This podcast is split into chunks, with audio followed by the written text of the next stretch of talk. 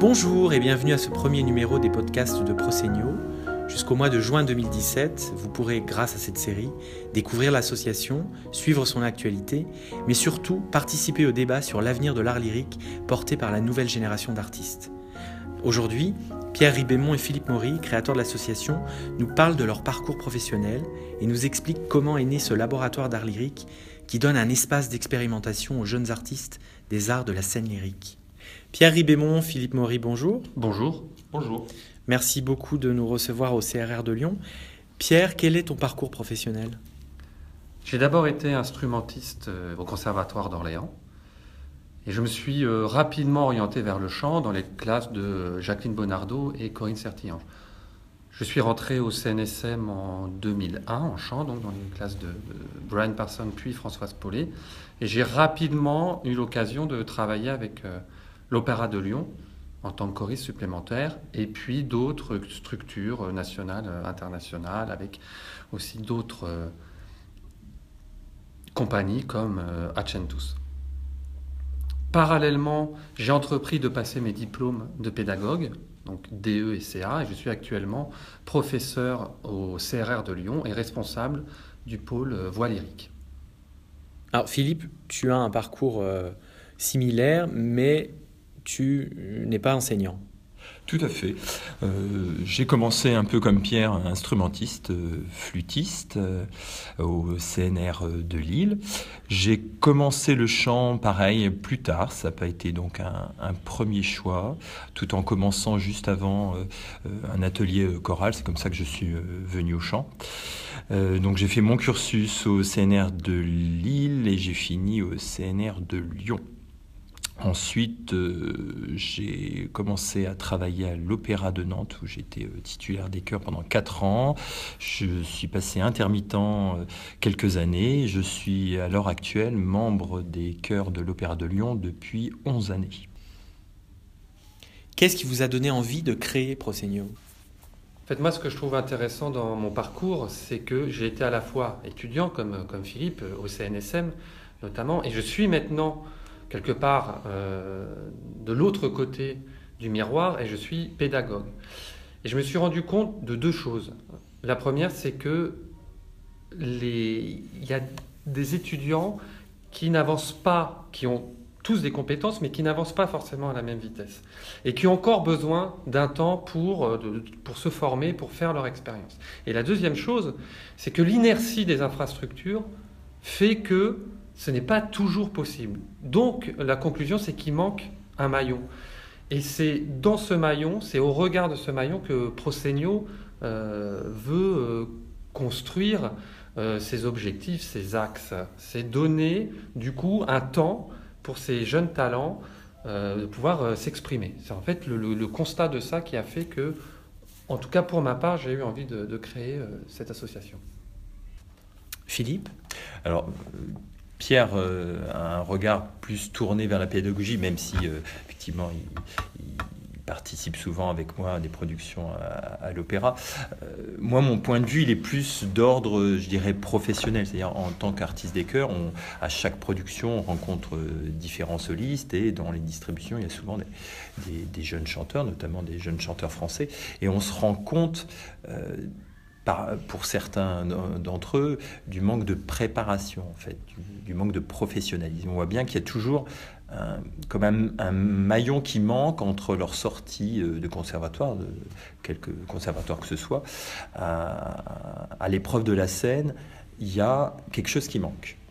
Et euh, c'est ce manque-là, avec euh, justement les, constats qu'avait fait Pierre, qui nous a, qui a amené à créer cette association. Pendant la préparation du podcast, euh, vous m'avez parlé de votre envie de créer euh, une académie qui ne s'adresse pas seulement aux musiciens, mais à tous les jeunes artistes des arts de la scène lyrique. Ah oui, tout à fait. Avec Pierre, on a eu pas mal de séances de travail, notamment dans le train qui, qui nous amenait de l'opéra chez nous et vice-versa.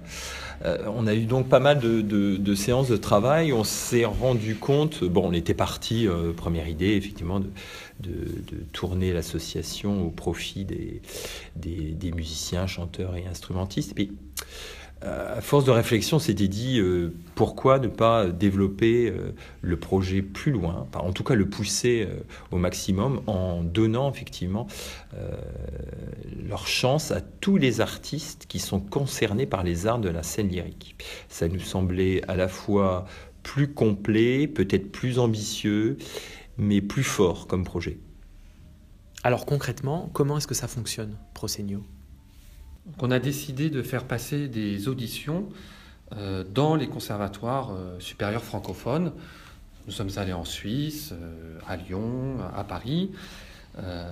auditions au cours desquelles on a retenu voilà, des candidats au regard des rôles interprétés et de l'idée artistique qu'on avait envie de, mettre, de mettre en avant.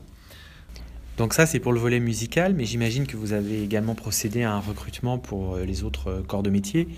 La mise en scène, euh, la scénographie Oui, tout à fait. Alors forcément, on a fait différemment que pour les chanteurs. On a, ces artistes-là, on n'a pas fait passer d'audition.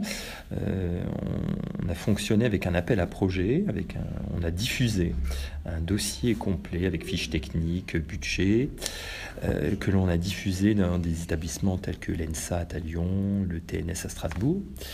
Nous avons reçu un certain nombre de dossiers. Nous avons reçu les équipes qui avaient euh, souhaité euh, participer à cet appel à projet. Nous avons sélectionné une équipe. Alors, cette équipe est constituée d'un metteur en scène, d'une chorégraphe associée, d'un décorateur, d'un éclairagiste euh, et d'une costumière. Alors ici, nous sommes au CRR de Lyon, mais Prosegno, tout se passe à quelques kilomètres. Oui, effectivement, on a décidé d'inscrire le, projet dans le territoire du Beaujolais, qui se situe à une quarantaine de, kilomètres d'ici. Pour la simple et bonne raison, au départ, c'est que j'ai été habitant de ce territoire. Et puis quand on a travaillé euh, sur le projet avec Philippe lors de ces nombreuses séances, euh, on s'est dit qu'il était voilà, très intéressant et cohérent d'inscrire euh, ce projet dans ce territoire qui est un territoire rural. La ruralité n'a pas nécessairement immédiatement un accès à la culture de l'opéra. Alors on a très rapidement euh, présenté et proposé notre action aux élus locaux et nos propositions ont reçu un accueil extrêmement favorable et le projet est très nettement soutenu par les collectivités territoriales du Beaujolais. Prosegno travaille sur un territoire circonscrit, ce qui veut dire que vous allez au devant du public de ce territoire. Oui, alors pour rester cohérent avec notre démarche de découverte, enfin de faire euh, découvrir euh, l'art lyrique à un public euh, rural, on a souhaité développer un certain nombre d'actions de sensibilisation, de médiation auprès un du, jeune public avec des interventions dans l'école de, petite école primaire. Euh, une action dans des quartiers, euh, euh, notamment quartier d'Aiguerande à Belleville, et une action aussi à la médiathèque Le Singulier à Belleville. On a parlé des jeunes artistes des arts de la scène, on a parlé d'un territoire, mais il y a un autre axe de réflexion très important pour Prosegno, c'est l'éco-responsabilité. J'aimerais, pour, euh, pour évoquer cet euh, axe-là, euh, revenir un petit peu sur la jeunesse du projet, qui était de réhabiliter le Mont Brouilly, qui est un marqueur très très important du territoire, en lieu de, de culture. Le lieu actuellement n'est pas suffisamment aménagé pour pouvoir recevoir une production d'art lyrique. Ça reste notre objectif à très moyen terme. Ceci étant dit, ça ne nous empêche pas d'intégrer des notions d'éco-responsabilité déjà dans la gestion au quotidien euh, de la formation, du travail avec Prosegno. Alors il en sera de même aussi pour le, processus de production. On a donné comme objectif aux maîtres d'œuvre de, travailler avec les recycleries, notamment pour les décors. On essaye de tisser des partenariats avec euh, certaines, euh, certaines enseignes de bricolage pour récupérer du matériel euh, de construction, de peinture. On souhaite travailler sur la récupération, notamment pour les costumes, et trouver par exemple des peintures qui ont un moindre impact écologique. Pierre, tu veux ajouter autre chose sur ce sujet? Je voulais juste ajouter qu'on a prévu d'organiser un concert dans la carrière quand même, en petite formation, et un concert qui aura un très faible impact écologique. Euh, puisqu'il sera à 18h, parce que euh, ça sera l'occasion de découvrir des produits locaux, donc d'être sur du circuit court, parce qu'il n'y aura pas d'électricité, parce qu'il n'y aura pas toutes ces choses-là. Quel ouvrage a été choisi pour la première édition de Prosegno? Nous avons décidé de produire La Belle Hélène de Jacques Offenbach et les représentations auront lieu en, juillet 2017. Pierre et Philippe, merci beaucoup. Le prochain podcast sera consacré aux jeunes artistes qui ont été sélectionnés. Nous parlerons ensemble de leurs projets autour de la Belle Hélène d'Offenbach. À très bientôt.